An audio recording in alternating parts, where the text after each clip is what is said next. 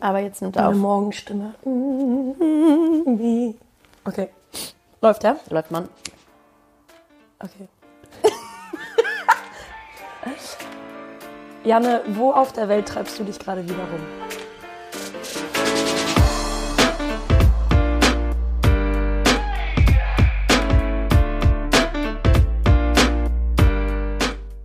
Moin, Schweinenasen. Wir haben wieder ein neues Teammember. Team Lisa wächst. Und heute haben wir Janne Müller-Wieland am Start. Janne ist Captain der deutschen Hockey-Nationalmannschaft. Und Hockey, das ist auch unsere Base. Janne und ich kennen uns vom Hockey seit ich auch denken kann eigentlich. Janne hat ein bisschen Vorsprung an der Stelle. Aber wir sind zusammen im selben Hockeyverein groß geworden, im Uhlenhorster Hockey Club, haben da sogar auch noch einige Jahre in den Damen dann zusammen gespielt.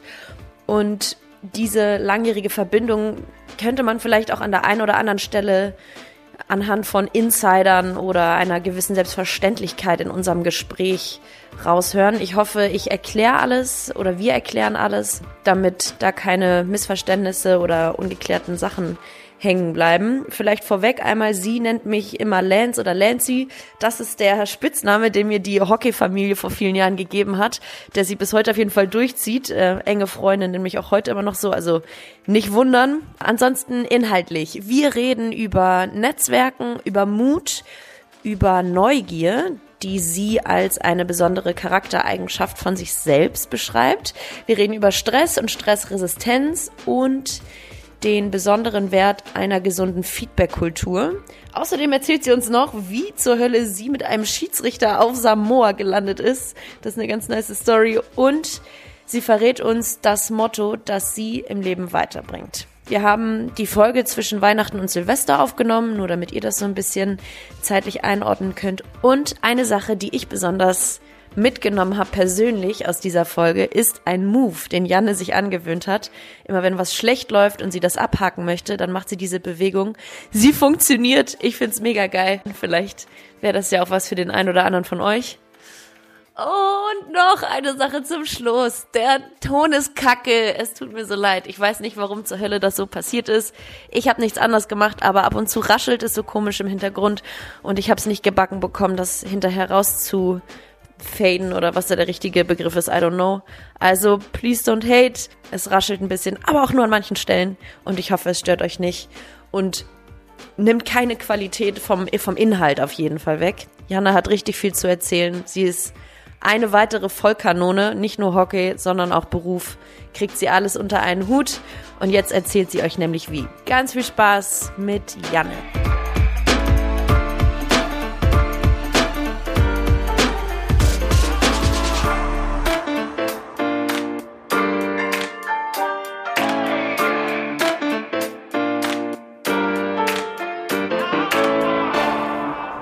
Das ist ein Zitat. Wo kommt das her? Das ist, glaube ich, meinem Lifestyle geschuldet, der sich gefühlt überall Mein und nirgendwo ähm, auf der Welt befindet. Nee, heißt gar nicht mein Lifestyle, aber es ist einfach viel, also Nationalmannschaftsreisen, Bundesliga-Reisen. Dann, wenn ich selber mal frei habe, dann verreise ich auch gerne oder ähm, pendel zwischen Hamburg und London viel. Also äh, irgendwie. Klingt ist, so geil. Ja, es klingt, für mich ist das Gefühl ganz normal und wenn ich länger als ein paar Tage in einem Ort bin, dann denke ich so, oh, ich könnte schon wieder los. Aber für andere Leute wäre das, glaube ich, purer Stress. Ähm, aber deswegen, also ich melde mich auch bei meiner Oma am Telefon immer mit, hallo Mama, hier ist Janne aus Buenos Aires. Oder wo ich gerade bin, damit sie direkt weiß, oh, alles klar, ähm, ich komme eh nicht hinterher, Janne, erzähl mir einfach, wo du bist. Geil. Ich hoffe, im Gespräch kommen wir auch noch, vielleicht nicht auf alle Stationen, äh, aber auf viele. Aber wir müssen natürlich der Reihe nach machen und richtig anfangen, weil die Zuhörer wissen ja noch gar nicht, wer du bist. Herzlich willkommen, natürlich, Janne, bei Team Lisa. Geil, dass du dir die Zeit genommen hast. I appreciate it. Wir sitzen im, in deinem Elternhaus. Unterm Tannenbaum Unterm. Tannenbaum. Wir haben auch gerade schon gesagt, ich bin äh, wie in der siebten Klasse gerade mit dem Fahrrad von meinen Eltern hierher geradelt, wie zum Spieldate. Aber wir müssen dich natürlich jetzt vorstellen. Shoot bitte. Wir fangen mal an mit den Stats. Wer bist du? Was machst du? Warum hast du so einen kranken Lifestyle? Krank, aber mit kranken Lifestyle. Ja, Mann. Ja, ähm, Janne Müller-Wieland, 33 Jahre alt, aus Hamburg. Deswegen auch gerade in Hamburg mit dir, weil Heimatbesuch über die Feiertage. Ähm, hab, jetzt, keine Ahnung, 310 Länderspiele Boah. wahrscheinlich. Oh Gott, Janne. genau. Ausweis, ausweise Kissen, Äh, Mami. Lisa hat gekleckert. Lisa. Oh, fuck. Lance, Digga. For real. Ist okay, Scheiße, machen wir da weg. Da, ich glaube, sie haben schon viel Schlimmeres erlebt. What a start. Also Lance hat gerade das weiße Kissen Ja. hier mit Kaffee be beträufelt. und ich noch so, hahaha, spielt er gefühlt wie zwölf. Ja. hat sich auch nichts verändert. Ähm, ich mache mal weiter. Mhm. 310 Länderspiele, keine Ahnung, wahrscheinlich genauso viele, nee, mehr Bundesligaspiele für den URC Hamburg. Ähm, drei Olympiaden jetzt hoffentlich In welcher Sportart? im Hockey, spielen. Hoffentlich bald äh, die vierten Olympischen Spiele, also jetzt 2020 in Tokio. Ähm, hab BWL studiert und auch viel, also in größeren Corporates so wie EY und PwC gearbeitet, aber auch in Startups, auch normal Startup, aber auch Sportstech Startup. Also mich interessiert mehr als nur Hockey, aber am Ende ist natürlich gerade für Olympia meistens der Fokus dann doch auf Vollgas-Hockey. Aber am Ende ist im Sicht, genau, zwei Geschwister und ansonsten der Rest kommt bestimmt noch. Safe. Klingt natürlich jetzt erstmal sehr, sehr wild, weil F- Vollzeit Hockeyspieler und dann noch so, oh, und hier noch ein Startup und äh, in den großen Firmen gearbeitet, ist natürlich dann so ein bisschen die klassische Diskussion wieder mh, als Amateursportler, aber auf Profiniveau, wie man das Ganze vereint mit, mit dem Leben nebenher so, ne, das man führen muss, um alles irgendwie auch zu bezahlen, um es mal runterzubrechen. Ja, ja, genau. Das eine ist natürlich bei uns die, der finanzielle Punkt, wo man, wo wir einfach wissen, erstens, teilweise können wir es uns gar nicht finanzieren währenddessen und zweitens werden wir auf gar keinen Fall ausgesorgt haben nach der Hockeykarriere. Ja.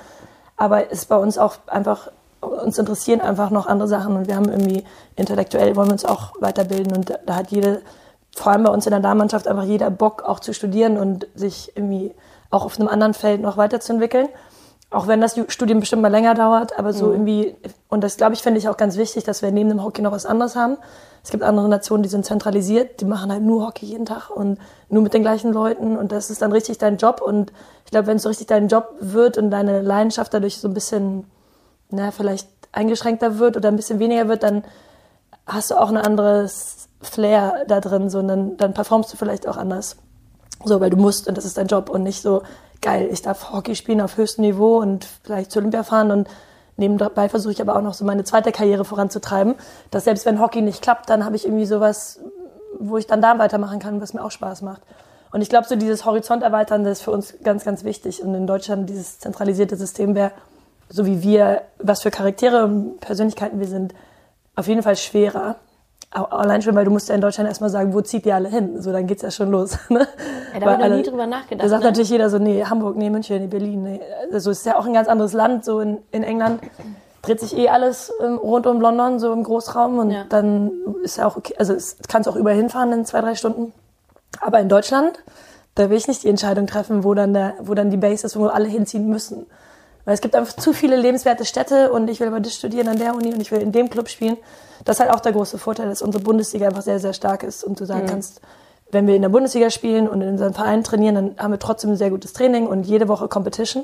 Und dadurch können wir uns das erlauben, nur in, nur in Campform zusammenzukommen mit der Nationalmannschaft. Ich meine, wir sind immer noch 150 Tage im Jahr unterwegs, aber so krass.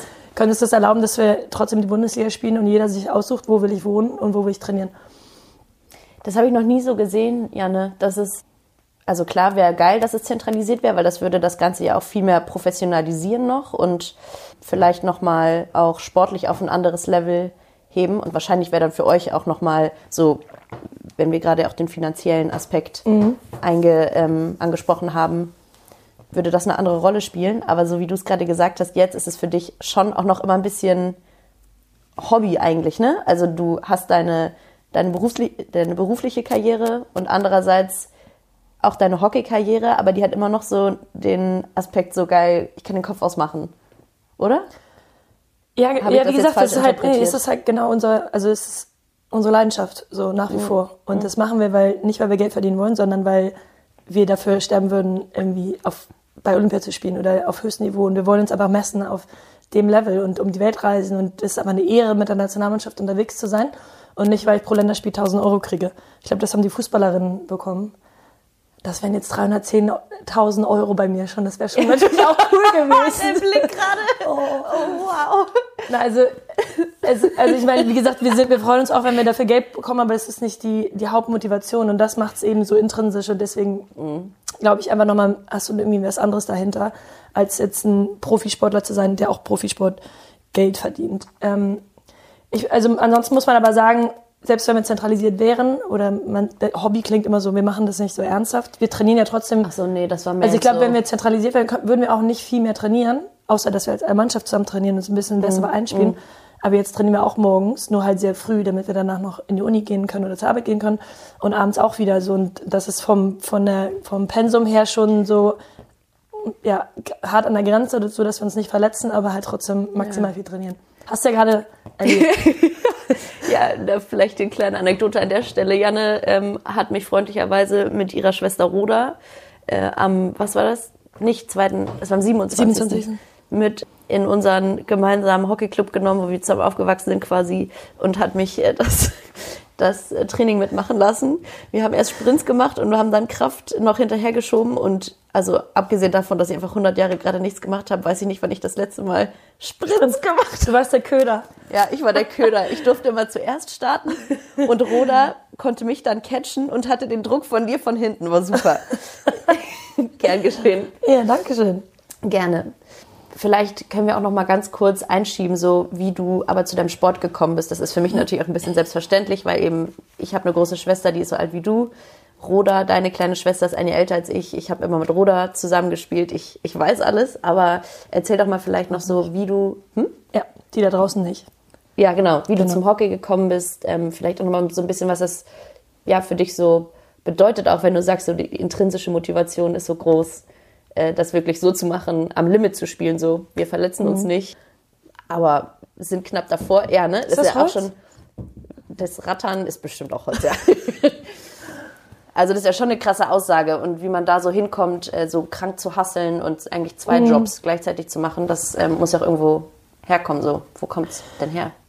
Ja, ist also eine gute Frage so zu, de zu deiner einleitenden Frage. Ähm, meine Mutter hat früher Hockey gespielt, auch beim beim HTC, eigentlich beim Feind. Ja, in das habe ich in einer ja. anderen Podcast-Folge, ja, das wusste ich gar nicht. Ganz schlimm.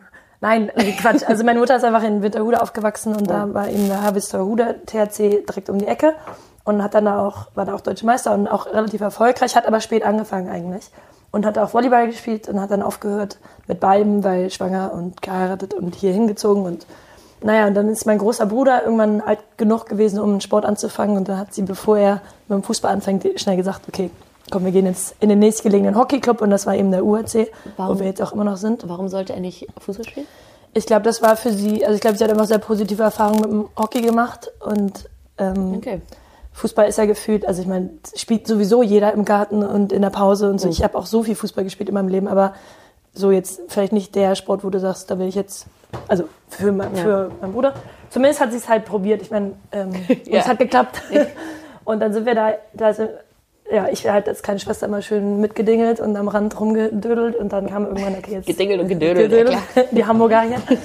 Und dann war irgendwann, ja, war ich alt genug, um dann selber in den Hockey-Kindergarten zu gehen. Also mit sechs, glaube ich, fängst du dann an. Und äh, lustigerweise hat mein Vater fand es immer richtig scheiße früher. Der hat auch, als er zugucken musste bei Mami früher noch, also da gab es noch andere Regeln und ich glaube, das war auch nicht Echt? der schönste Sport in dem Moment.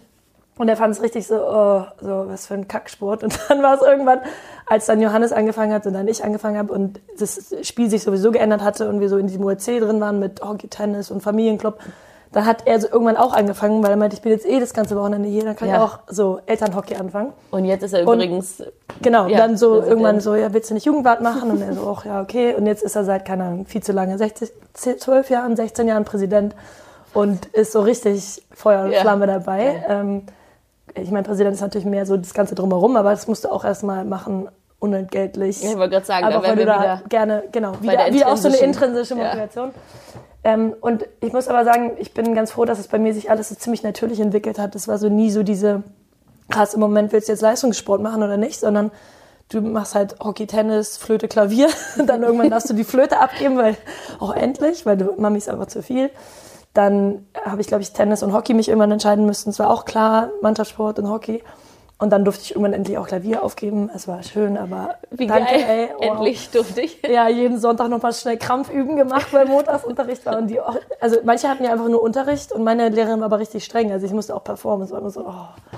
Okay, naja, auf jeden Fall dann nur noch Hockey und dann kam aber Hamburger Auswahl dazu und Athletiktraining und dann spielst du in zwei Mannschaften, also eine Altersklasse höher mal mit und so. Und dann mal U16, das erste Osterturnier. Und irgendwie, also ich bin so diese ganzen Stufen normal durchgelaufen und habe gar nicht so doll gemerkt, dass es immer mehr wurde oder immer krasser wurde oder vielleicht auch einfach schwieriger wurde. Ähm, auch weil es meistens geklappt hat. Also ich habe mich toll angestrengt, aber ich hab, wurde auch meistens nominiert oder eigentlich immer nominiert. Und ähm, dadurch hat sich das so reingeschlichen. Und dann äh, CKD WM zum Beispiel, das war während der Schule, da habe ich danach dann Nachhilfe CK bekommen. U21? Genau, U21 WM, da habe ich dann drei Wochen Schule verpasst. Da habe ich dann Nachhilfe bezahlt bekommen danach, damit ich wieder aufholen kann Von- ähm, von der Sporthilfe. Ja. Ähm, weil so drei Wochen Mathe-LK verpassen und so, das kann halt schon fürs Abi blöd Du sein. Mathe-LK, oh Gott. Ja, Mann. weil Herr Wiesemann Englisch gemacht hat. Oh, und du wolltest nicht? Ich glaube, der wollte mich nicht, das wäre das Problem gewesen. Geil. Ja, Naja. äh, Nancy liebt Wesi und ich nicht. Nein, also ihr Mathe-LK, genau, mit den ganzen Nerds. Das war eigentlich ganz geil. Ähm, gut, aber auf jeden Fall so das erste Mal auch dann Schule verpasst und es wurde halt immer Ja, mehr. ja. Und dann war es aber während meines Studiums irgendwie klar, wenn ich jetzt irgendwie Olympia spielen kann und da war ich die Jüngste dann im A-Kader und wurde nominiert als Jüngste, dann schreibe ich auch eine Klausur nochmal nach oder gehe nicht in die Vorlesung. Es war sowieso, mein, ja. mein Studium war sowieso sehr autodidaktisch. Also das war ziemlich Ja, so self-made eigentlich. Ich hasse autodidaktisch, glaube ich. Das, da Ja, wär ich auch, aber wenn es, wenn es, aber ich hab, hätte noch mehr gehasst, danach, also länger zu brauchen, weil ich danach nochmal in jede Vorlesung Ja. komplett gehe. Also ich wollte Klar. lieber, ich wollte, ich bin zum Beispiel nach Peking, bin ich zurück nach Hamburg gewechselt, weil die Uni, Uni Düsseldorf hat mir verboten, Sachen nachzuschreiben, weil mein. Grund Olympiade nicht gut genug war. Also wäre ich schwanger gewesen, hätte ich nochmal nachschreiben dürfen, war ich aber nicht. Das ist geisteskrank, ne? Genau, und deswegen, und das waren Jahresklausuren, also ich hatte ein komplettes Jahr, mein ganzes zweites Bachelorjahr verloren. Und dann meinte die Uni Hamburg, Hamburg, das ist die, die offizielle Uni Ja. Düsseldorf. Ja. Hast du es nochmal irgendwann äh, Ja, das ange, nee, angemerkt oder so? Weil das ist ja, also, viel diskriminierender. Also ich weiß das jetzt, dass es jetzt deutlich besser ist, weil ein paar von meinen, unseren Mädels sind in Düsseldorf an der Uni. Aber sind auch dann irgendwie Medizin und Psychologie. Es, es kommt halt super krass auf deinen Professor an und auch den Lehrstuhl so. Und damals, ich glaube, es war auch einfach überfordernd für die, weil das hatten die wahrscheinlich noch nie gehabt, dass da jemand kam und meinte so, ähm, Leute, wie sieht's denn aus? Ja, ja. Und also ich bin mir sicher, dass sie es inzwischen auch ein bisschen angepasst haben, aber wir haben das immer noch, dass je nach ja, Professor oder Lehrstuhl du teilweise richtig Probleme hast. Ja. Naja, dann hat aber die Uni Hamburg netterweise gesagt, ey, komm zurück nach Hamburg, dann darfst du bei uns alle Kurse gleichzeitig besetzen, also in jedes Semester rein. Weil ich musste ja so viel nachholen, weil ich die ganzen Klausuren nicht schreiben konnte. Und du so, oh, well, thanks. So, Amazing. Und bin dann halt zurück nach Hamburg und habe dann aber in einem Jahr sozusagen zwei Jahre gemacht. Also das letzte, was ich verpasst hatte. Und das und ging? das neue. Das war halt ein richtig Terrorjahr. Während du aber auch Während weiter Vollzeit Genau. Bundesliga und ähm, Nationalmannschaft. Nationalmannschaft. Genau, ich meinte halt so, mein Gott, also ich saß dann halt im ersten, dritten und fünften Semester gleichzeitig.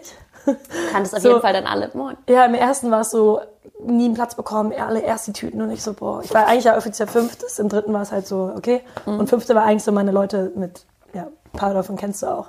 Und dann habe ich mich halt angemeldet am Prüfungsamt und das Prüfungs zu allen Klausuren und die, das Prüfungsamt auch so, ähm, sind Sie sich sicher? Du so, nein. Ich so, ja, aber, ich, ich war halt so, ja mein Gott, ich probiere es jetzt halt zum ersten Versuch und wenn ich durchkomme und wenn es eine 4-0 ist, dann Halleluja und wenn nicht, dann probiere ich es im zweiten nochmal. Aber ich will auf gar keinen Fall länger brauchen als alle anderen, mit denen ich angefangen hatte. Das war so meine größte Horrorvorstellung, dass ich dann alleine noch in die Uni gehen muss danach. Aber das ist auch ein krasses Ziel eigentlich, ne? Genau. Also sonst hätte ich es, glaube ich, auch nicht geschafft. Aber ich habe mir selber so dieses, boah, ich habe gar, also das will ich nicht. Und dann habe ich das, und so habe ich es halt auch geschafft. Also ich habe viel ähm, geschrieben und bestanden und dann hatte ich ein paar mündliche Prüfungen, weil ich auch da wieder beim Schreibetermin mit der Nationalmannschaft unterwegs war. Und dann habe ich dann irgendwie durchgewurschtelt und dann hatte ich, war ich ja gleichzeitig fertig mit allen und habe dann aber tatsächlich meine Bachelorarbeit ein bisschen nach hinten raus entspannt in die Länge gezogen. Aber das war ja dann auch e egal, in Anführungsstrichen. Hast du auch einen Master gemacht? Nee, ich habe ein MBA gemacht. Ach so. Genau, ich wollte halt Ja. keinen Master in Deutschland machen, weil es zwei Jahre Theorie für mich nochmal so. Ich war schon während des Bachelors eigentlich vor jeder Klausur, Klausurenphase habe ich meinem Papa immer E-Mails geschrieben, so Papi, ich höre jetzt auf, ich fange jetzt da und damit an, ich mache jetzt das und das. So, ich wollte halt so machen und hands-on. Ja. Und Papi jedes Mal so, Janne, schreib erst mal Eins meine Klausur. anderen, Bro. Ja, mach mal deinen Abschluss. Und ich so, oh. also zum Glück habe ich es auch gemacht so. Mhm. Irgendwie war ich dann ja auch vernünftig genug. Aber eigentlich war es immer so, let's do it und nicht ja, jetzt nochmal zwei Jahre Theoriemaster so in Deutschland. Ja, ja, ja. Und das war beim MBA dann ganz cool. Den habe ich dann jetzt 2014 bis 2016 gemacht, aber das ist ja berufsbegleitend. Und du musst halt vorher fünf Jahre Berufserfahrung haben. Und, ist, und wir hatten halt voll die ähm, heterogene Gruppe. Also ich hatte irgendwie einen Mathematikprofessor da drin und eine Sozialökonomin und die Maschinenbauer. Also es war irgendwie cool mit irgendwie auch, keine Ahnung, zehn verschiedenen Nationalitäten und wo du richtig so auch von den anderen viel lernst und nicht so dieses, naja, stupide Frontalunterricht machen. Ist schon crazy. Ja, ne, ich habe das ja. irgendwie, also wie gesagt, wir kennen uns seit 100 Jahren, aber irgendwie so, äh, so krass nicht auf der Kette gehabt, dass es ja äh, so krass viel auch gleichzeitig ist. Und dann ja. kommt ja dazu, dass man mit der Nationalmannschaft, ähm, bei der du übrigens Captain bist, das haben wir auch noch gar so. nicht gesagt, ja. on the side, ähm, also da auch noch eine Führungsposition äh, einnimmst, was ja wahrscheinlich auch ja irgendwie nochmal mehr erfordert auch von dir als Mensch so, wenn du dann mit den Mädels unterwegs bist, dass das ja, also es sind ja wirklich zwei Fulltime-Jobs. Glaubst du schon, dass du aber auch so ein Typ bist, der so viel macht? Weil es ist ja jetzt nicht, glaube ich, nicht so, dass jedes äh, Mädel in dem aktuellen A-Kader das gleiche Pensum hat wie du. Ja, nee, genau. Ich glaube, man muss schon auch Typ dafür sein.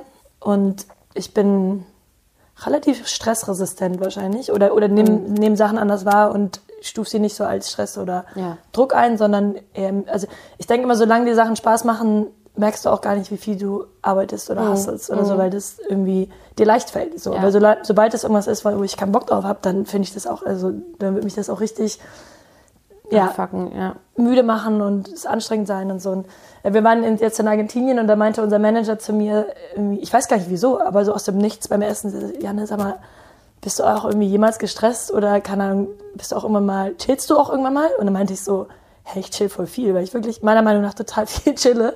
Und dann meinte Anne Schröder, meine Mitspielerin, so, nee, Fabi, ich glaube, Janne nimmt Stress einfach anders wahr. Oder was für viele Leute Stress wäre, ist für mich halt gar kein Stress. So, und deswegen kriege ich relativ viel unter einen Hut. Ja. Ähm, bin in, aber, glaube ich, inzwischen relativ effizient so in dem, wie ich Sachen nebenbei organisiere oder mache on the go und nicht, weißt du, ja. du kannst das ja immer ein bisschen komplizierter machen und so eine richtige Studienarbeit raus oder mal schnell, ja, das meiste ist tatsächlich einfach nur überhaupt mal schnell jemand fragen oder was, so jemand kurz anfunken, weil viele machen sich schon so vorher die krassen Luftschlossgedenker, äh, Luftschlösser, Gedanken. wow. Gutes Wort. Ähm, und und so, ja, aber und verkomplizieren das schon, statt einmal zu sagen, ey, ich rufe mal kurz Lenz an oder ich schreibe immer kurz, ja, stimmt. sag mal, was meinst du, ja, nein, und dann habe ich ein Nein und dann weiß ich auch direkt, okay, kann ich vergessen, muss ich gar nicht weiter mich irgendwie drin verzetteln, so. Ähm, aber wie gesagt, ich glaube, das ist auch so ein bisschen, diese ganzen Teamsachen, die fallen mir auch leicht, weil es mich ehrlich vom Herzen interessiert und ich das ja. will und mich, mich drum sorge oder kümmere oder so.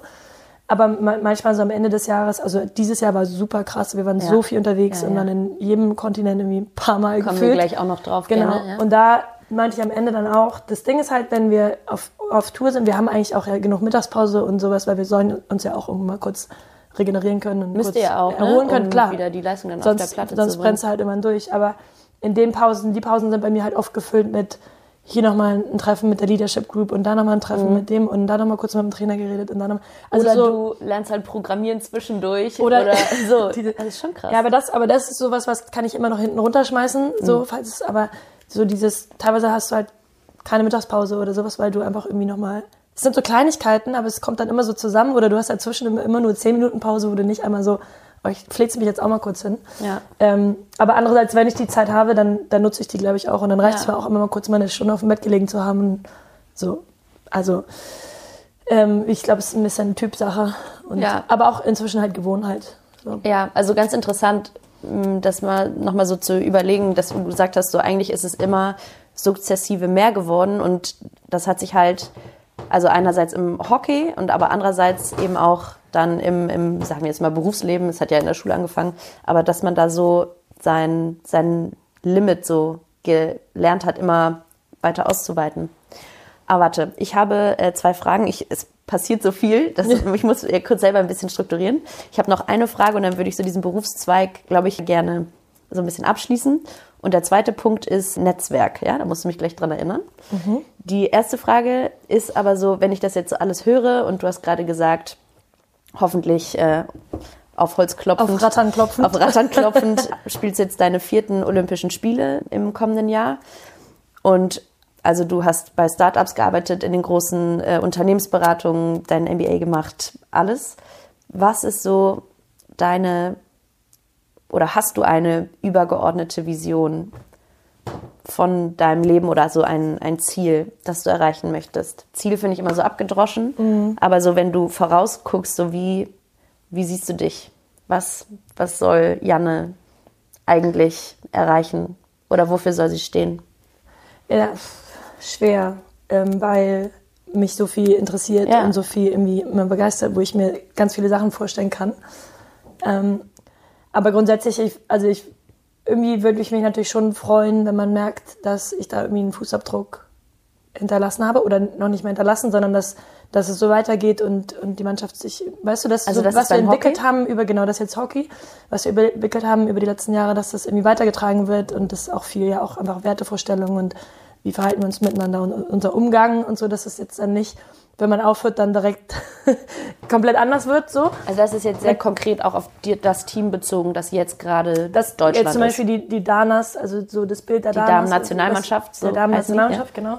Was wir ja über Jahre aufgebaut haben, das gibt's also mit Logo und Namen und so gibt's die Danas, die Damen-Nationalmannschaft, ja auch erst seit, keine Ahnung, 2010 oder sowas. Was auch deine Idee war übrigens, ne? Genau, also wir waren halt früher auch so, man irgendwie wir brauchen auch mal so eine, wir müssen uns irgendwie Identität irgendwie. Ja, und haben irgendwie so einen Namen und, und Logo und dann haben wir damit angefangen und Michi Beermann damals hat das auch ziemlich cool ähm, supported und äh, die, der DRB so ein bisschen, erst ein bisschen Angst, glaube ich, gehabt, und ein bisschen widerwillig, so, oh, Hilfe, nicht, dass die jetzt, keine Ahnung, irgendwie zu stark werden. Ich weiß auch nicht warum, weil ich meinte so zu denen, wir wollen doch alle das Gleiche. Also wir wollen doch, ne, das sind doch eure Ja, Nationalmannschaften. ja.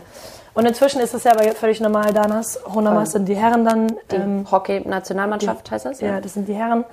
Ähm, also, dass das irgendwie so ein bisschen weitergetragen wird und ähm, was wir jetzt nicht nur ich, sondern wir alle über die letzten Jahre gemacht haben. Ja. Ähm, Spiel, sportlich wäre es natürlich, also ich war bei drei Olympischen Spielen, bei den ersten, das war in Peking nach 2000, äh, 2004 in Athen haben die Gold gewonnen.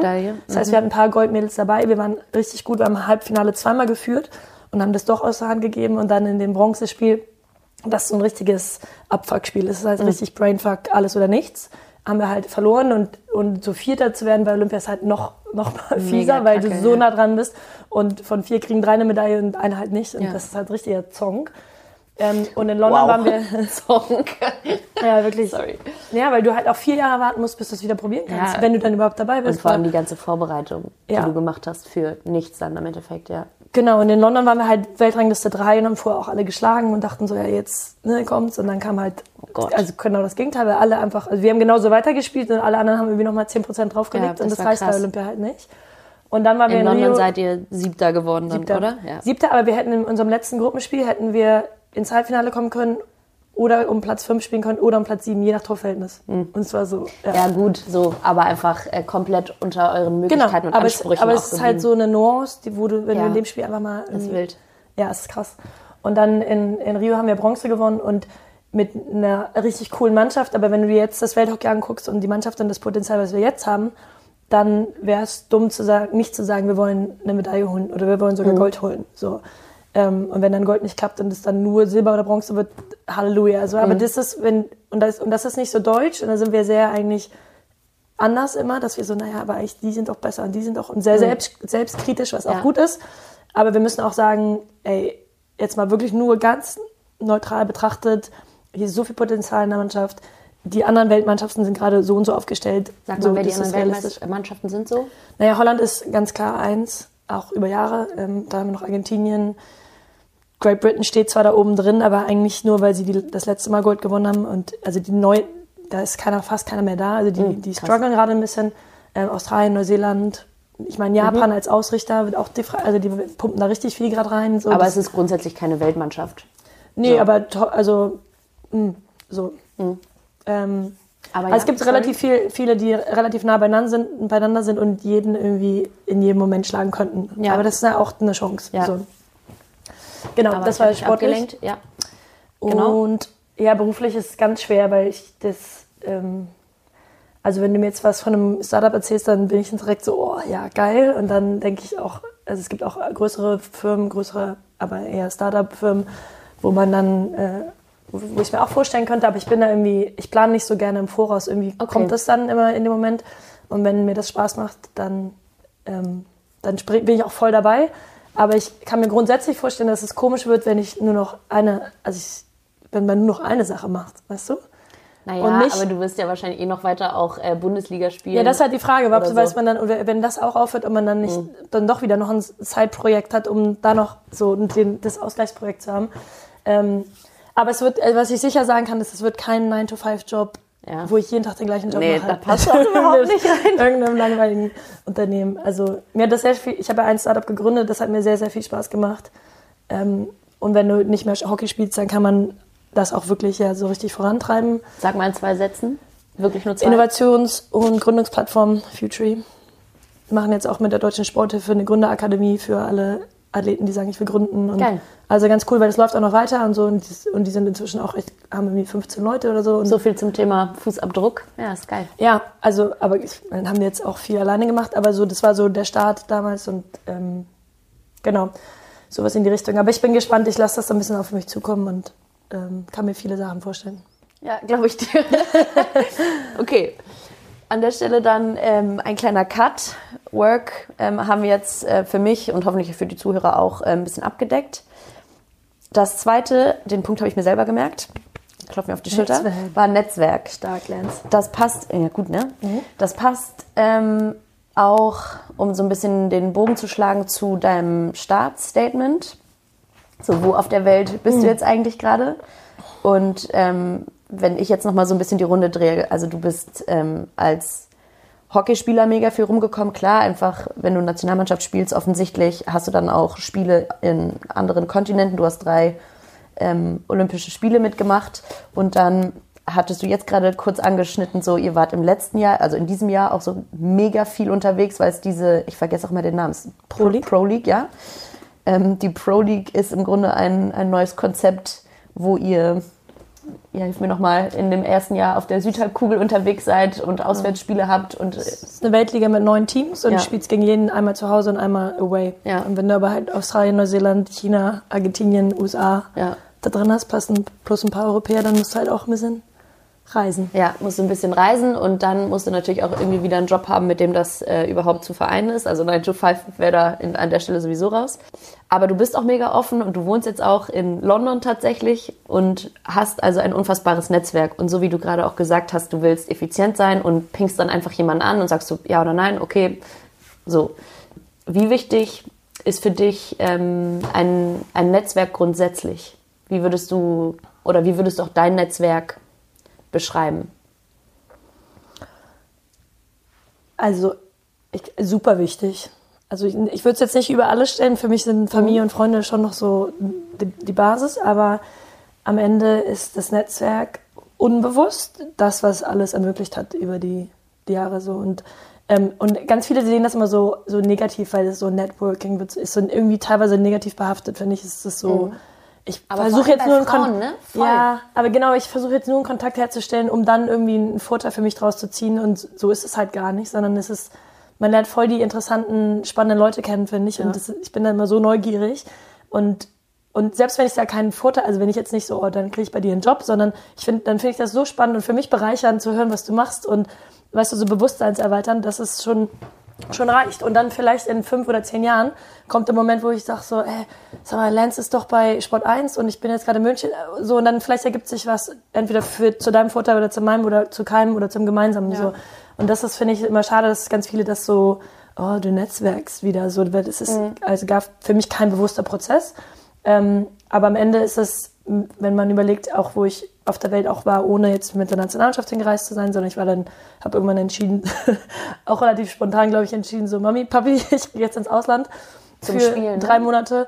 Nö, ich wollte einfach mal so ins Ausland. Ach so.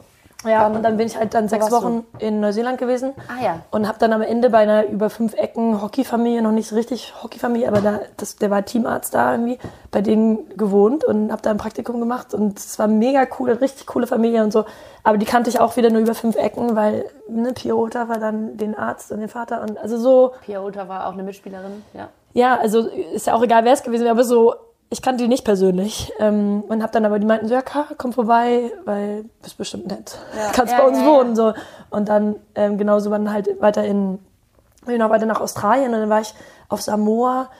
Ähm, weil ich meinte, ich wollte unbedingt nach Samoa und dann war ein Schiedsrichter, ein Schiedsrichter war auch auf Samoa, äh, in Neuseeland und dann meinten wir so, ja, komm, lass zusammenfahren, weil alleine ist blöd. Und dann war ich mit dem Schiri da eine Woche auf Samoa zusammen.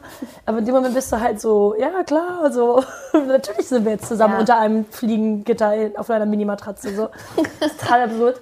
Ähm, aber genauso auch, ich habe ja in, in Japan auch eine Saison gespielt und so. Das, Ja. das kam dann halt auch alles so zufällig. Und Wie geil du es halt auch so beiläufig sagst. Ne? Ja, klar, habe ich auch in Japan Ach, gespielt. nebenbei noch. Das wäre eine eigene Podcast-Folge. Ja, glaube ich dir. Genau, und, und das war zum Beispiel eine, eigentlich meine, eine meiner besten Lebenserfahrungen. Und ich bin so glücklich, dass ich das gemacht habe ähm, damals. Aber so Sachen oder halt auch, wenn es nur ist, irgendwo mal hier einen Job oder da mal ähm, ja, irgendwas machen können. Oder halt auch noch nicht mal für mich selber, sondern für jemand anders. Also das, Ja. so diese Netzwerkgeschichten sind schon schön, weil du einfach, egal wo du hinkommst, irgendwie hast du immer, kannst du immer andocken Ja. und dann dir wieder was Neues aufbauen oder was entwickeln. Das ist jetzt ja gar nicht so ein Schmarotzer-Ding, sondern einfach so Ja, witzig. beidseitig schön. Und das ist auch so ein Ding, ähm, ja, irgendwie haben das, merke ich öfter, haben das Frauen so diesen Struggle zu sagen, ich, ich networke oder da was Positives rauszuziehen. Oder du hast gerade gesagt, es wird immer so schmarotzerig angesehen. Ja. Das höre ich mehr von Girls als von Ja. Männern. Und dann aber, ich möchte ja hier auch irgendwie immer so ein bisschen vorbildmäßig die Fragen stellen oder so, ja, versuchen, eine, eine Base zu schaffen, wo Leute was rausziehen können auch. Wenn du jetzt so äh, easy sagst, oh, ich war äh, in Japan und dann habe ich einfach den Shiri angerufen und so, das, das hat ja aber auch was mit Selbstbewusstsein zu tun, ne? Also jemand, der vielleicht mega schüchtern ist oder sich nicht selbstbewusst fühlt, der würde halt nicht einfach irgendeinen fremden Menschen anrufen wahrscheinlich oder der würde nicht sich trauen zu sagen, okay, dann fahre ich jetzt mal nach Japan und kann weder die Sprache noch kann ich irgendwas lesen, weil es eine andere, also eine andere Schriftart auch ist. Keine Ahnung, was mich in der Kultur erwartet, so, aber ich bin, ich bin neugierig, das hast du gerade gesagt. Es ist ja auch so ein, ja, ein Mutding. Wie Genau. würdest du sagen, also würdest du dich als, als selbstbewusst beschreiben? Wo kommt das her? Ja, wenn ich jetzt manchmal versuche, ich sage ich so, ich bin eigentlich schüchtern und dann werde ich irgendwie ausgelacht. Ähm, aber ich bin eigentlich, ich war ganz schüchtern auch als kleines Mädchen oder als Mädchen, weil ich halt einen großen, richtig coolen großen Bruder hatte oder hab und man sich dann immer so ein bisschen versteckt und immer ein bisschen mitläuft und weißt du, der hat irgendwie die ganze Crowd entertained und ich war so die kleine Schwester daneben dran. Also es war jetzt nicht, so, ich war nie so, ey, ich bin hier der Larry und alle all eyes on me. So. Und deswegen, weil du sagst, so, es geht um Selbstbewusstsein, finde ich auch so ein bisschen ja, auch jetzt, also klar, ich bin selbstbewusst, also ich kann mich jetzt im Windstellen was sagen und so, aber ich bin jetzt auch nicht der, der sich immer in den Mittelpunkt drängt, wenn ich merke, da, da soll ich gar nicht sein, so, ne, oder ich will auch nicht, Aber interessant auch, weil du bist auch Captain, also auch in der Mannschaft wieder so der, der Anführer. Du ziehst aber so an- wenn ich weiß, ich aber weil ich weiß, wenn ich weiß, so, ich bin der Captain und die Mannschaft steht hinter mir und will das, oder sieht das auch so, Ja. dann mache ich das gerne, aber ich werde nicht, wenn es eine Gruppe ist, die Jana nicht als Captain haben will, will, will ich kein Captain sein, weißt Mhm, du? Also ich habe wahrscheinlich so gleiche Ideen und würde Sachen versuchen anzustoßen, aber ich will dann nicht äh, ja, die Captain-Binde tragen, wenn ich weiß, alle denken so, boah, aber eigentlich ist doch jemand anders. Und, ne, so, das muss, das muss halt irgendwie zusammenpassen. Deswegen, ich will auch nie auf der Bühne stehen, wenn ich da nicht hingehöre. Also ich, ich wäre voll gerne Sänger oder so, aber ich kann, wenn ich nicht singen kann, will ich nicht auf der Bühne stehen. So, das ist, das, weißt du, was ich meine? Also Ja, es ist so ein ja, ja. Selbstbewusstsein, klar, wenn im richtigen Bereich und wenn es sein muss. Und, ähm, aber auch damals, als ich den mit dem Schiri auf Samoa war, da war ich jetzt auch nicht so, da war ich auch noch, Ja, Samoa. oder nach Japan, das war jetzt nicht so, ja, wie cool bin ich denn, hier kommt Janne, ähm, ich fahre jetzt nach Japan und ich fahre jetzt nach Samoa, sondern es, es sind eher so dieses, ich bin neugierig und ich glaube grundsätzlich, dass man offen ist und Lust auf Sachen hat und grundsätzlich ist bei mir immer so dieses, warum denn nicht? Und ganz viele sagen, auch wenn ich mir zum Beispiel ein Lebensmodell vorstelle und sage so, ja, ich würde gerne irgendwie den Job machen und dann noch ein bisschen das und am besten noch ein bisschen Hockey spielen, dann sagen ganz viele so, ja, bist du bescheuert? Das geht doch nicht. Und dann sage ich immer so, warum denn nicht? Sagt wer, ja.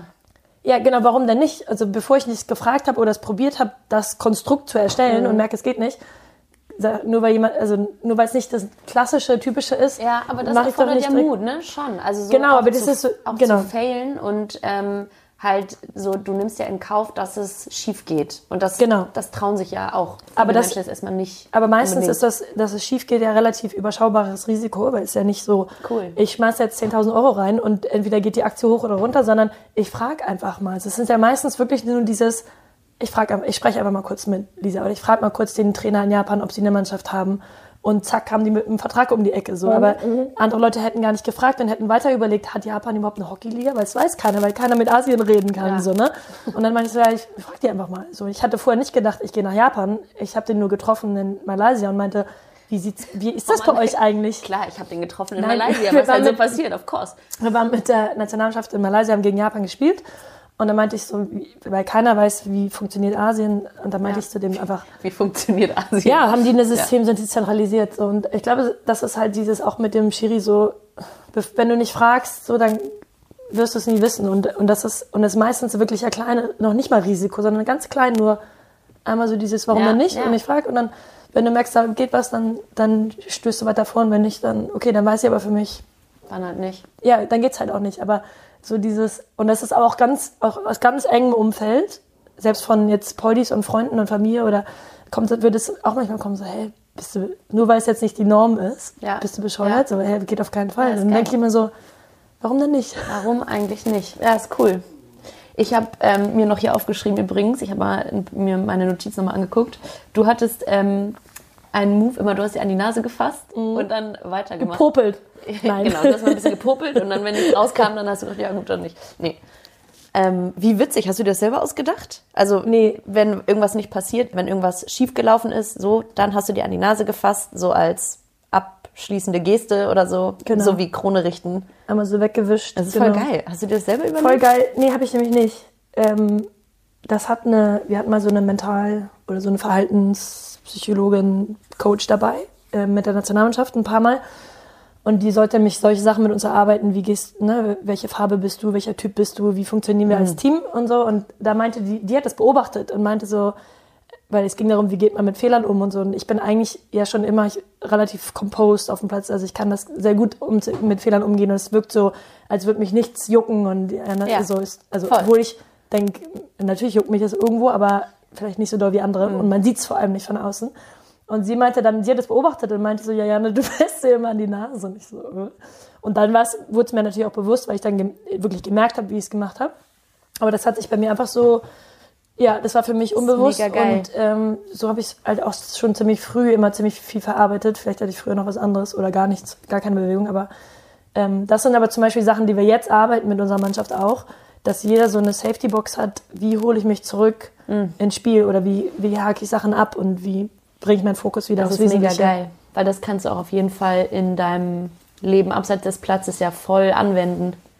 Ja, Also du, Und du das- wächst ja auch krass als Mensch. das kann halt was ganz, ganz Kleines sein, aber dass du merkst so, okay, stopp, ich, jetzt trifft dich gerade ab in, in die Zone Rot oder was auch immer und jetzt ähm, machst du, das, das muss jeder für sich überlegen, was Ja. das ist, was für ein Zeichen es ist Ja. und dann schwenkst du wi- wieder zurück und klar, wenn du da auf dem Hockeyplatz unter Druck, unter mit ähm, Fans und ein Trainer, der dich anschreit und Gegenspieler, Mitspieler, die dich anschreien und ich muss jetzt das machen und ich muss das machen, wenn du das schaffst, da schaffst, dann schaffst du es auch im normalen Leben. Passt jetzt perfekt zu einem Punkt, den ich mir auch noch aufgeschrieben habe. Der eine schreit dich an, der andere schreit dich an. Fand ich interessant, dass du das in einem anderen Podcast gesagt hast. Äh, Feedback-Kultur innerhalb der Mannschaft ist äh, manchmal ein bisschen schwer, vor allem unter Frauen so. Und wir äh, sind eben beide in ja, dieser Gruppenkultur aufgewachsen, in der man immer lernt, man muss immer feedbacken, um das gemeinsame Ziel zu erreichen. So, weil man muss es immer direkt ansprechen auf dem Platz, weil man muss schnell reagieren so. Und also ich hatte ja dann mit Kais Al-Sadi, der jetzt übrigens äh, Herren äh, Nationaltrainer ge genau geworden ist, mit der war der erste Mann, der so zu uns kam und meinte so, okay Girls, ich, ich trainiere euch jetzt wie Jungs und ich werde so machen und ich werde euch feedbacken und so weiter. Und da kam das erste Mal das so auf, und da waren wir 15 oder so, dass wir gezwungen wurden, miteinander zu reden und eben auch zu sagen, so, oh, du stehst schlecht. keine Ahnung. Und deswegen war ich überrascht, dass du gesagt hast, dass es bei euch im A-Kader auch manchmal noch schwer ist, offen und kritisch so zu feedbacken. Ja, aber ich, also es ist ja nicht jeder mit Kaiser Sadi aufgewachsen als Nee. Trainer so, ne? Und ähm, je nachdem auch, das kommt auch dazu, du musst überlegen, in der Nationalmannschaft sind die besten Spielerinnen aus ganz Deutschland. Und manche kommen eben aus einem Verein, wo sie immer die beste Spielerin waren. In jeder Altersklasse. In jedem Jahrgang und in jedem und immer der Superstar war in der Mannschaft. Und dann kommen sie in eine Mannschaft, wo plötzlich alle Superstars zusammenkommen aus ihren jeweiligen Mannschaften. So, und da ist es dann nicht mehr so, ja, alle gucken auf Lancy, weil du bist ja geil und du wirst nicht nur noch Auf mich gelobt. haben auch safe immer und alle geguckt, auf jeden Fall. Du kennst es ja, war, das war noch nie anders in meinem Leben. Nein, sondern plötzlich ist es so, huch, da sind noch andere, die gleich gut sind oder vielleicht ein bisschen besser, weil wir so irgendwie als Team zusammen. Und das ist halt nochmal was ganz anderes, wenn du erstens nicht die Aufmerksamkeit kriegst, die ungeteilte Aufmerksamkeit von Trainer und Lob und Ein alles, wie Einzelkind. sondern, ja, sondern, so, sondern irgendwie das Miteinander und das ist halt wirklich auf richtig hohem Level. Und äh, deswegen ist es für manche gar nicht so natürlich auch so dieses, sich auch um andere zu kümmern. Also ich, also ich feedbacke ja dir, weil ich dadurch oder feedbacke dir, was auch immer du besser machen kannst, weil ich will, dass du besser wirst. For the higher purpose, so. Ja, weil ich will, dass du besser wirst, weil ich weiß, wenn du besser wirst und ich besser werde, werden wir zusammen besser. So nicht, ich feedbacke dir jetzt, dass das scheiße war, damit du endlich mal hörst, dass das scheiße ist. Und damit du mal merkst, wie schlecht du bist. Sondern, also das, ich habe das auch ganz früh gehört, gesagt bekommen, dass von irgendeinem Trainer schon mal so, ich, du kriegst ja nur Feedback, weil ich glaube oder weil ich weiß, dass du es besser kannst. Eigentlich, wenn du kein Feedback bekommst, ist das ein schlechtes Zeichen, weil alle denken, naja, okay, komm, lass es, weil Jana kann es eh nicht besser. Das musst du ihr nicht sagen, wird, wird sich nichts tun, genau, bringt nichts. So, und deswegen ist es eigentlich so, und, und, und das aber schwer und gerade für Mädchen vielleicht noch ein bisschen mehr schwer zu verstehen, das ist jetzt kein Angriff, Und es ist kein sondern Gezicke. jemand will mir helfen. Ja. Genau, das ist eigentlich, ein, eigentlich bin ich dankbar dafür, dass mir jemand helfen will und mir sagt so, ey, übrigens, so, und ganz oft sind es ja auch Sachen, die man selber in dem Moment gar nicht irgendwie, also wenn ich jetzt dir sage, lauf nicht ins Vorhandbrett, dann ist das so ein Feedback, das brauchst du nicht, weil du hast selber Hab gemerkt, selber du bist gerade ins Vorhandbrett gelaufen, hast den Ball verloren, das war nicht gut. Ja. Aber wenn ich dir sage, stell dir mal dahin oder da, oder den nächsten Ball brauche ich dich hier, dann ist das sehr, sehr wertvoll und kein Angriff, sondern es ist wirklich konstruktives Feedback, damit wir gemeinsam besser werden. Und dann, Aber das zum Beispiel, wenn man jetzt im Job dann ist, irgendwann kein Feedback bekommt, dann ist man, das, das ist komisch, weil man so, das gewohnt ist, immer wieder so, ja, nein, vielleicht, gut, schlecht, macht, so, Ja. dass man manchmal wirklich aktiv hingeht und sagt so, sag mal, so, man ist das ja auch gewohnt, ne, manche, Voll. und wir brauchen das dann auch danach, aber das ist nicht für alle natürlich Feedback zu geben. nächster Punkt, an dem ich so denke, du bist auf jeden Fall ein, ein besserer Mensch in der Work, also besserer Mensch, ein, ein besserer Kandidat in der Workforce durch die Umgangsformen im Team. Safe. Ja, Ja.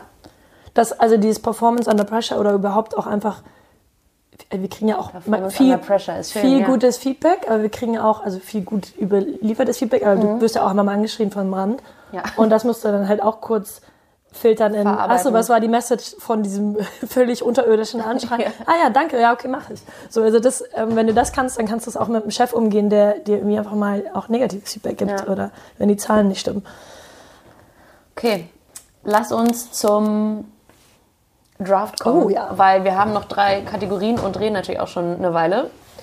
Obwohl, du meintest schon am Anfang, du redest so derbe schnell manchmal. Wahrscheinlich hast du auch in diese Dreiviertelstunde jetzt schon 60 Minuten. Äh, ich fand, ich habe jetzt voll langsam gesprochen gerade.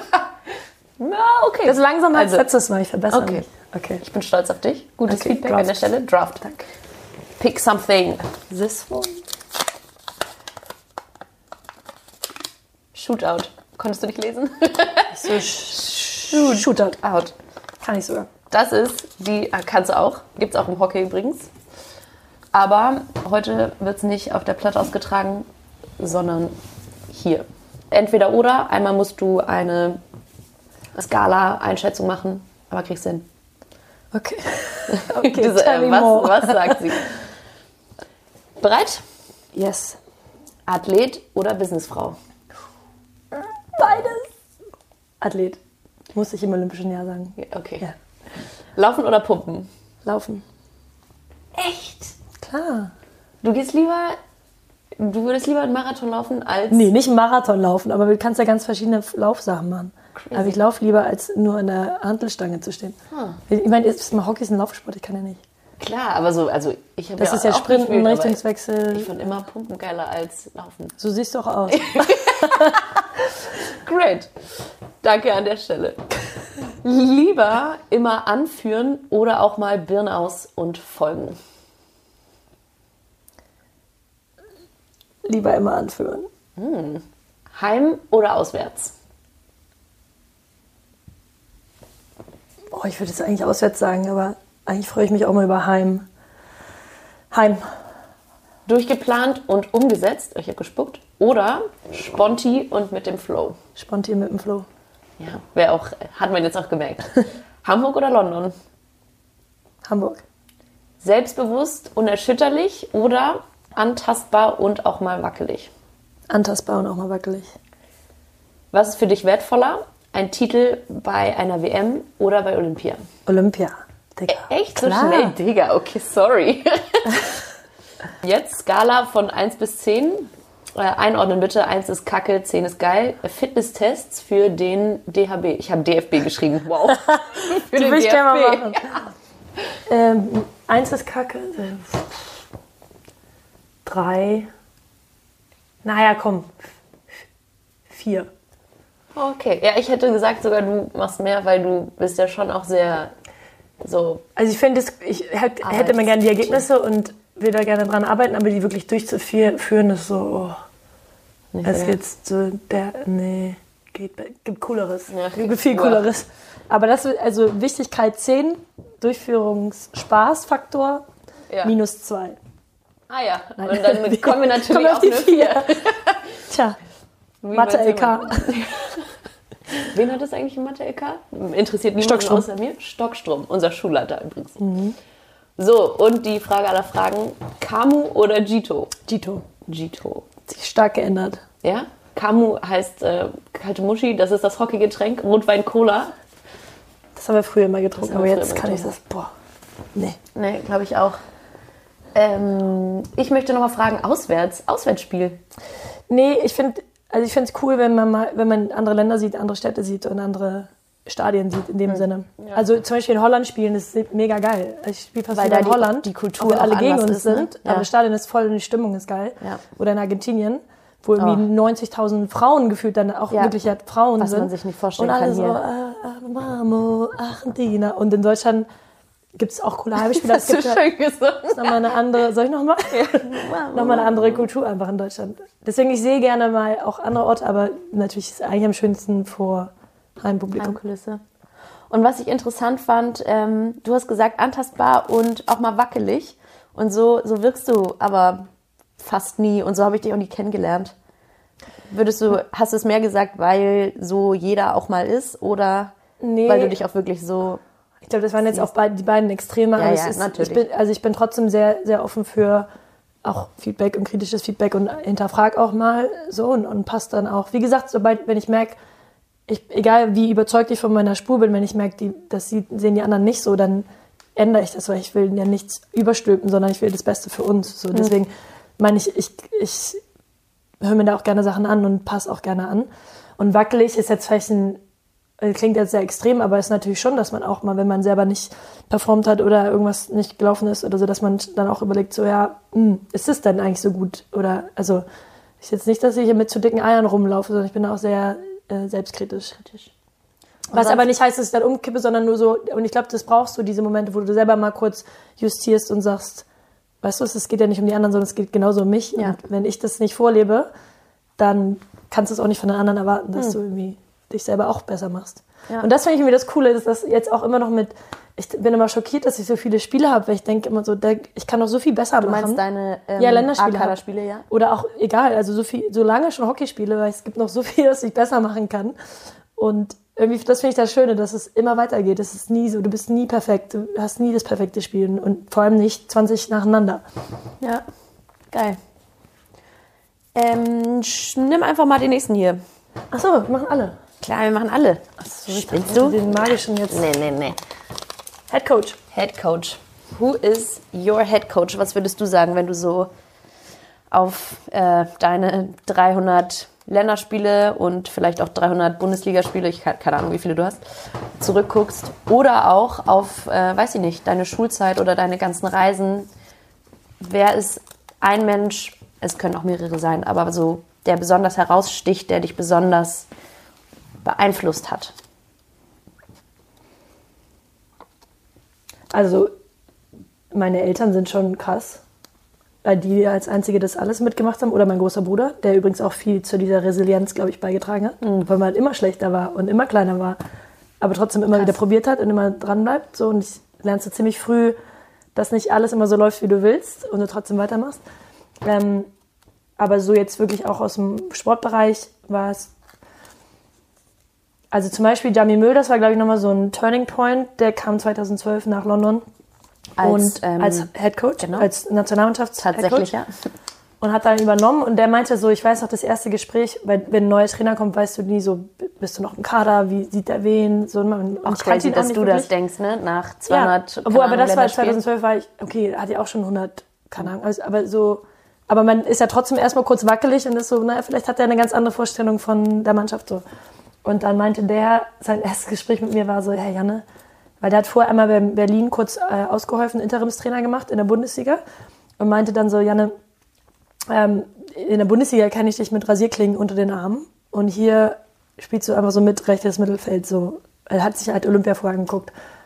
Und so, was ist denn da los? Und was ist das für eine Metapher? Rasierklingen unter den Armen? Ja, und ja auch so, erstmal so, wie Rasierklingen unter den Armen. Aber eigentlich war es voll positiv behaftet, weil in der, National äh, in der Bundesliga war ich in Verteidigung und habe so den Laden geschmissen und so war so wahrscheinlich sehr präsent.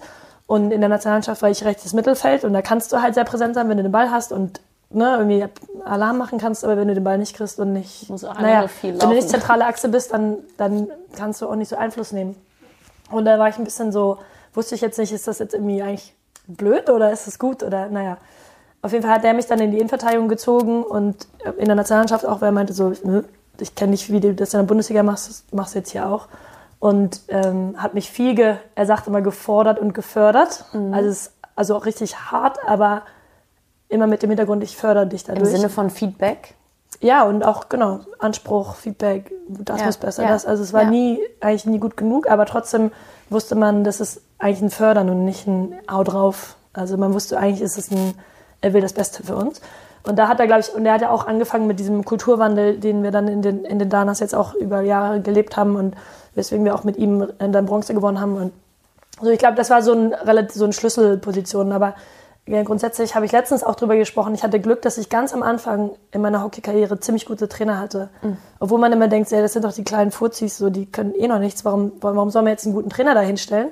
Aber ich glaube, in jeder Sportart ist das halt entscheidend, dass du genau die Grundlagen, also ihr zum Beispiel habt total Glück, dass ihr Kais hattet, ja. dass du genau die Grundlagen richtig legst und gut legst und nicht sagst, naja, die Kleinen kann ja noch jemand anders bespaßen und wenn sie dann so und so alt sind, dann kommen sie zu mir, weil dann ist eigentlich schon fast ein bisschen zu spät mhm. für diese ganzen mhm. Feinmotorik und diese ganzen, ja, die entscheidenden Sachen, an denen du am Ende nur noch feilst und nicht mehr neu ausbildest in dem Sinne. Würdest du auch sagen, dass äh, diese Förderung und Forderung von Jami auch Auswirkungen auf dein Ich neben dem Platz hatten? Ähm, ja, ich habe mich auch in der Zeit, glaube ich, ziemlich viel noch so entwickelt in, also persönlich, ich meine, vom Alter her sowieso, weil dann bist du halt noch so in der Erfindungsphase teilweise. Ähm, er hat mir früher auch zum Beispiel geraten, dass ich mich von meinem Partner trenne, weil er meint, das ist nicht gut für Olympia. Nicht so, ähm, Moment.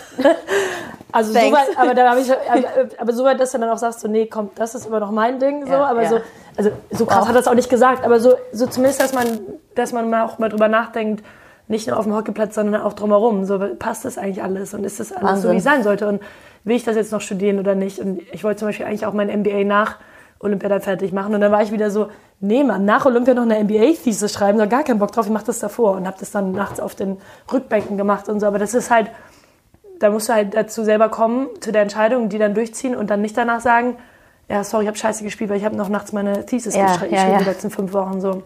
Und das sind, glaube ich, so Sachen, wo du einfach ganz viel Findungsprozesse hast, sowieso in deinem Leben. Und die wurden sicherlich nochmal noch mal mehr getriggert, weil du immer dieses im Sportumfeld das immer auch hattest und gelernt hast und dann aber auch auf Privatleben halt auch angewandt hast. Ja, geil. Guter Herr Coach. Ja. Nice. Aber also, wie gesagt, es gibt auch, also wenn du andere Mädels in der Mannschaft fragst, das ist immer so eine Hassliebe, ne? weil die auch sagen so, boah, der hat mich, der war mich mal so fertig gemacht. Und wo ich dann immer sage, so von außen, neutral betrachtet, klar, der war fies, aber der hat nicht immer nur einen fertig gemacht, sondern hat jeden so ein bisschen, aber jeder dachte, er hat nur mich fertig gemacht. Ja. Weißt du, so, aber Ja, genau, ja. genau das Richtige, weil er halt bei vielen echt dadurch viel rausgeholt hat, Klar. auch wenn es unan unangenehm war. Jeder braucht ja auch was anderes so, ne? Und das, was du Genau. als Förderung empfindest, ist vielleicht fertig, fertig machen, in Anführungsstrichen, für jemand anderen. Ja, aber cool. Thank you. Und dann zu guter Letzt Einwurf. Einwurf ist dein Thema, dass du dir. dein Blick. du so, äh, äh. Ich glaube, wir haben es jetzt schon so ein bisschen angerissen, dieses, dass Frauen sich manchmal kleiner machen, als sie sind.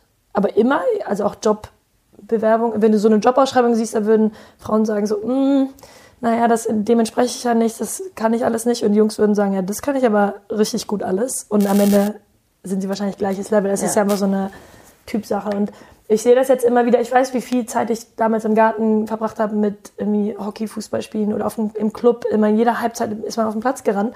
Und wenn du heute guckst, dann ist es so, da kommen mal ein paar Jungs und machen in der Halbzeit irgendwie versuchen zu schlänzen, aber die Mädchen machen das nicht mehr so. Ne? Oder, oder auch vor dem Training wird jetzt halt gequatscht. Was auch cool ist, weil das muss man auch machen als Mädchen, aber äh, Jungs daddeln halt vorm Training. Und ich glaube, so diese, das sind so Sachen, wo ich denke, so, irgendwie kann man da auch, man kann auch quatschen und trotzdem ein bisschen zocken und am Ende sind es genauso diese Unterschiede, die am Ende den Braten fett machen. Ob man, weißt du, so Voll. das einfach nochmal ein bisschen mehr macht oder sich auch zutraut, so, hey, ich kann richtig gut werden, wenn ich einfach ja, genug trainiere und mich richtig da ähm, einstelle. Aber das ist so ein bisschen diesen Glauben daran haben, oder die Schutzmauer ist schneller oben bei Mädchen als bei Jungs, weil die denken, oh nee, jetzt stell dir vor, hm, ich schaff's nicht oder ich verliere den Ball oder auch Reaktionen auf dem Platz, wenn jemand einen Fehler macht, ein Mädchen einen Fehler macht, dann kommt erstmal so eine coole Bewegung, weil das ist ja sonst peinlich, wenn man von draußen zuguckt und ich so. Und wenn ich von draußen zugucke und sehe jemanden so eine Bewegung machen, denke ich so, das ist jetzt richtig peinlich, weil cool wäre eigentlich, ich drehe mich um und renn zurück und hole mir den Ball zurück. So, aber das ist immer so dieses äh, eigene Wahrnehmung, äußere Wahrnehmung. Ja.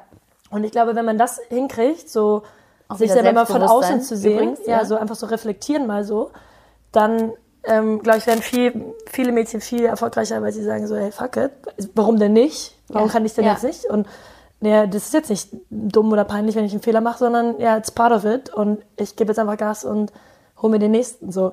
Aber das ist, glaube ich, schwer, auch gerade in so einem Pubertätalter, wo man sich als auch als Mädchen dann auch irgendwie so selber findet und irgendwie cool sein will und mh, also ist ja eine unsichere Phase so einfach in seinem Leben, aber deswegen denke ich so, dieser, der Sport kann dir so viel Halt geben und Selbstbewusstsein geben, Voll. dass du halt einfach auch dann, dass es immer natürlicher wird für dich, einfach ja, in allen Lebensbereichen nach dem Besten zu streben. Also wenn du, wenn du das willst.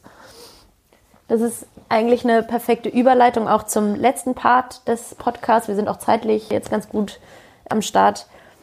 Ich gebe nämlich äh, nochmal immer am Schluss das Wort an meinen Gesprächspartner und bitte um einen kleinen Pep-Talk quasi. Was würdest du den Girls, also oder auch Boys, die hoffentlich zuhören, ähm, da draußen sagen so oder mitgeben als, als Motivation? Und wenn wir jetzt gerade das als letzten Punkt gehabt haben, so es wäre eigentlich geil, ähm, wenn Girls, vor allem über die wir jetzt geredet haben, aber für jeden gilt das ja, diese Schutzmauer nicht so aufbauen oder ja, aufrecht halten. Was würdest du mitgeben, vielleicht als Tipp an der Stelle? Ähm, ja, ich glaube grundsätzlich, egal ob Junge oder Mädchen, ist das so ein bisschen dieses Strive for the Impossible. Also streb nach dem eigentlich Unmöglichen oder trau dich danach zu streben, ähm, weil egal was es am Ende wird, es wird auf jeden Fall besser und cooler, als wenn du es gar nicht erst probiert hättest. So, es gibt ja auch dieses Sprichwort, du, wenn du gar nicht erst probierst, hast du schon verloren. Und ich glaube, so das ist genauso dieses Warum nicht. Und ja, es ist cool, Träume zu haben und es ist cool, ein Ziel zu haben und deine Schwester rudert gerade über den Atlantik Ja. und wenn die jetzt irgendwann abbrechen, feiern wir die alle trotzdem, weil das einfach cool ist und sie einfach schon mehr gemacht haben als alle anderen. Und so das ist, glaube ich, so dieses Entscheidende. Wenn du das Mindset hast, dann kommst du auf jeden Fall weiter.